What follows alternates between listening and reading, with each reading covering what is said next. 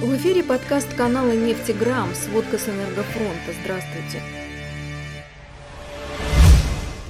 Сегодня мы расскажем о венесуэльском котле и Брестском мире Сечина, о мировой войне объемов добычи, которая началась строго по расписанию 1 апреля.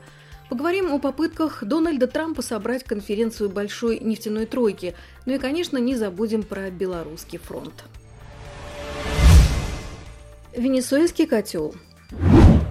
Роснефть провела готовившуюся в глубочайшей тайне спецоперацию по эвакуации из Венесуэлы. Ее проекты полностью проданы накануне зарегистрированной госкомпании «Росзарубежнефть» в обмен на 9,6% акций. Ранее эти бумаги принадлежали государственному Роснефтегазу. Э, любопытно, что гендиректором Росзарубежнефти является Николай Рыбчук. Это бывший военный атташе, представитель Федеральной службы по военно-техническому сотрудничеству в Анголе и член Союза ветеранов Анголы.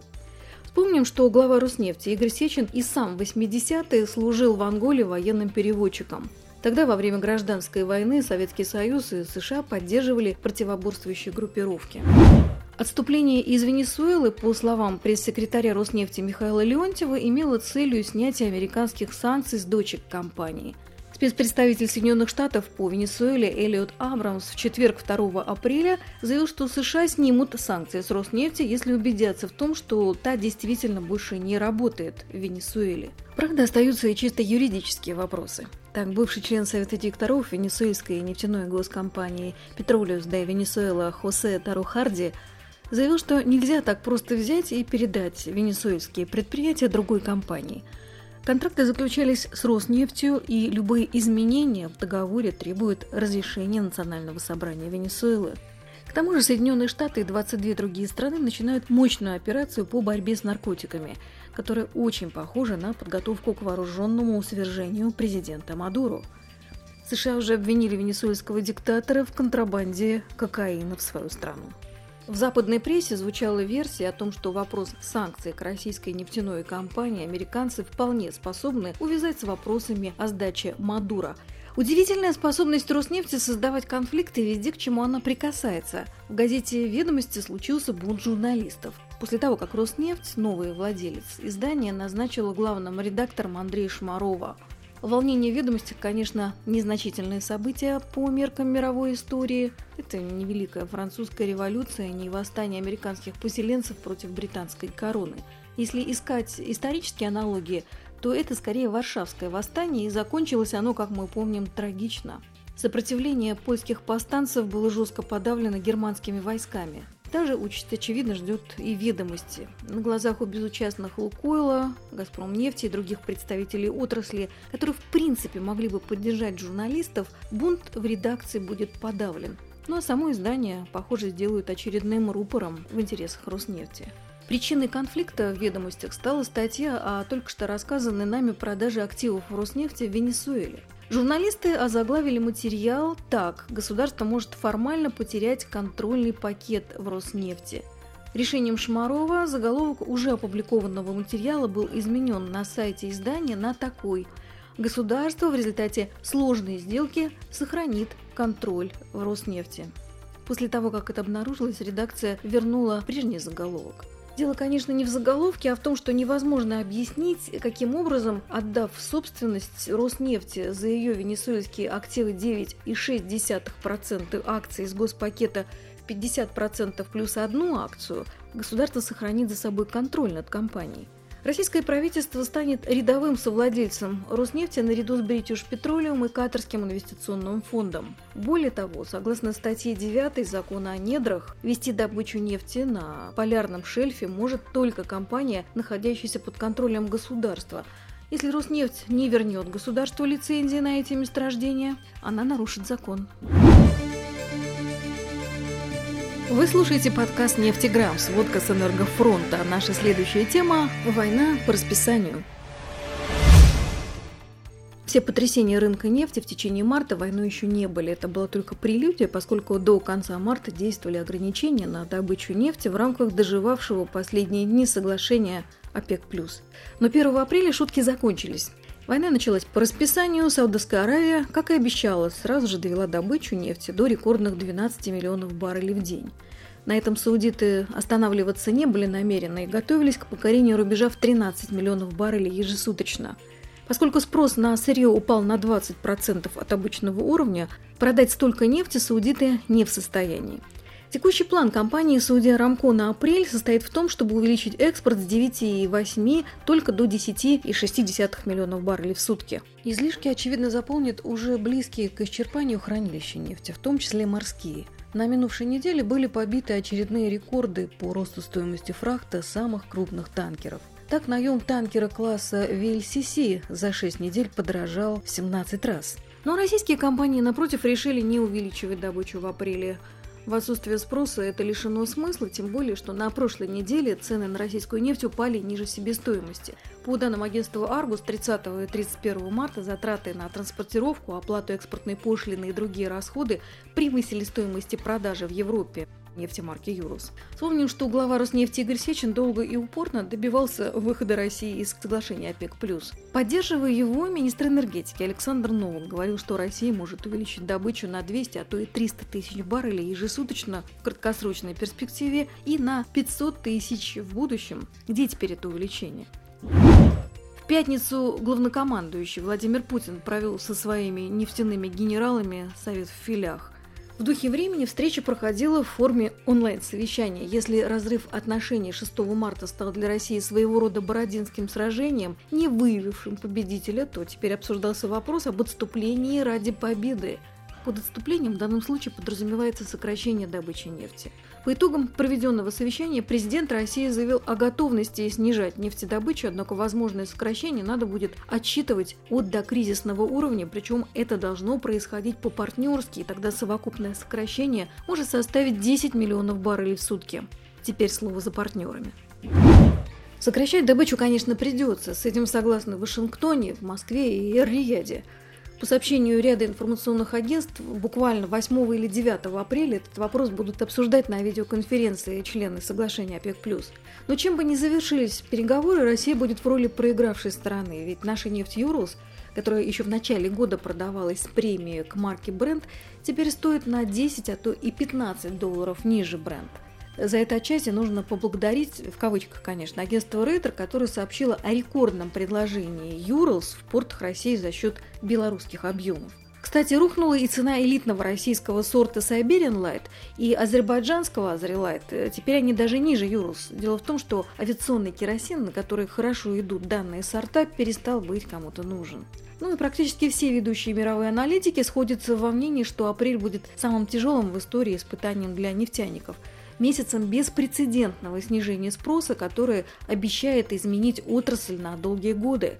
Суточное потребление в апреле упадет в пределах от 15 до 22 миллионов баррелей в день по сравнению с обычными 100 миллионами. А цена на нефть бренд может упасть до 10 долларов за баррель. Страшно даже представить себе, какая будет цена Юрус.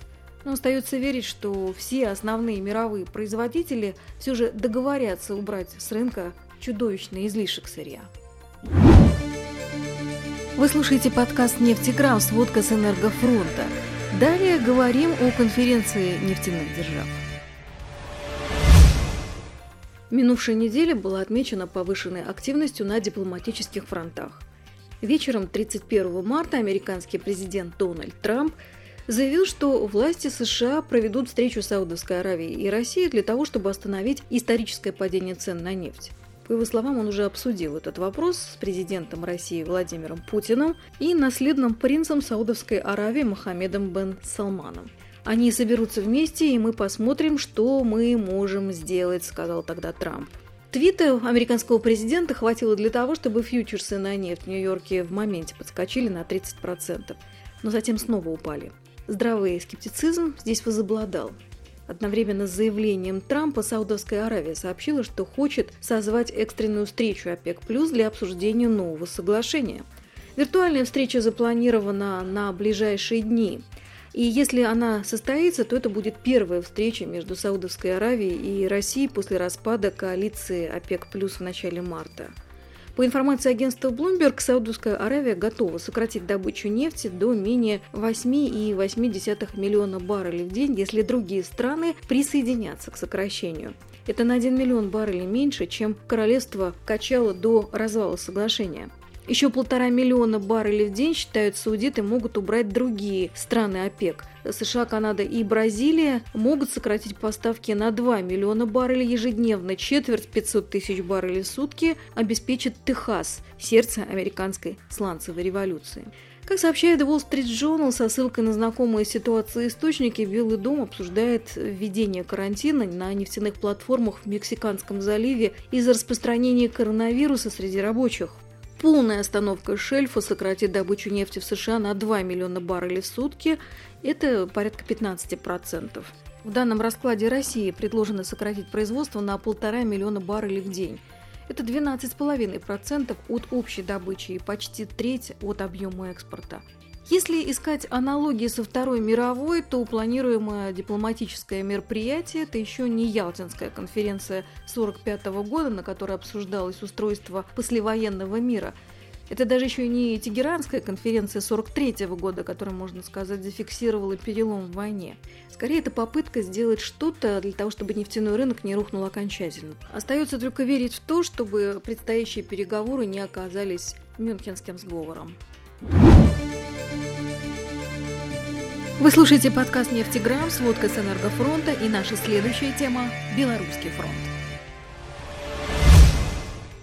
На белорусском направлении всю минувшую неделю не прекращалась беспорядочная пальба. Глава правительства Беларуси Сергей Румас сообщил, что в апреле Белоруссия планирует получить из России 2 миллиона тонн нефти по цене 4 доллара за баррель.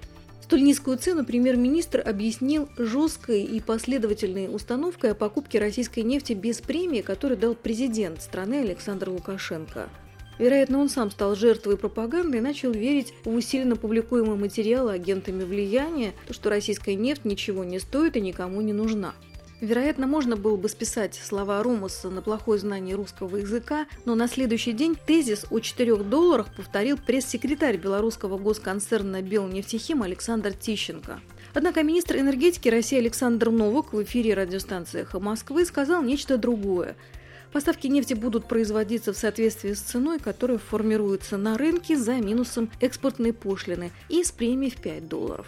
Таким образом, ясности с поставками до сих пор нет. По словам белорусской стороны, она покупает российскую нефть на своих условиях, а российская сторона заявляет, что продают нефть белорусам на своих. Только эти условия противоречат друг другу. В свою очередь, официальный представитель Транснефти Игорь Демин уточнил информацию по возможным объемам текущих поставок.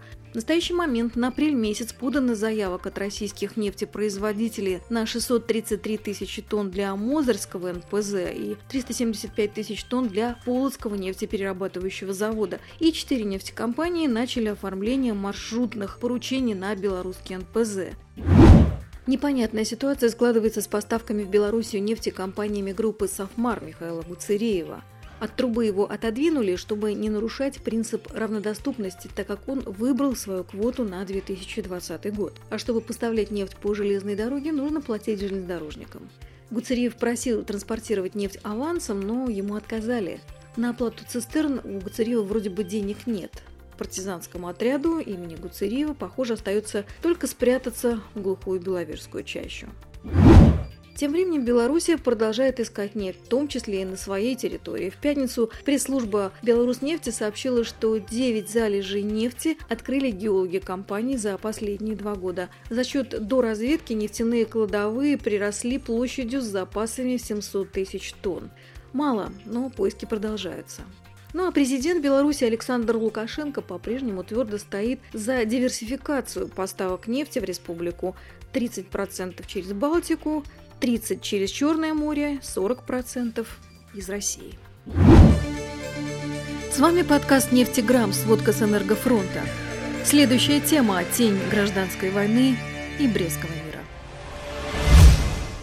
В завершении поговорим о внутрироссийских боестолкновениях.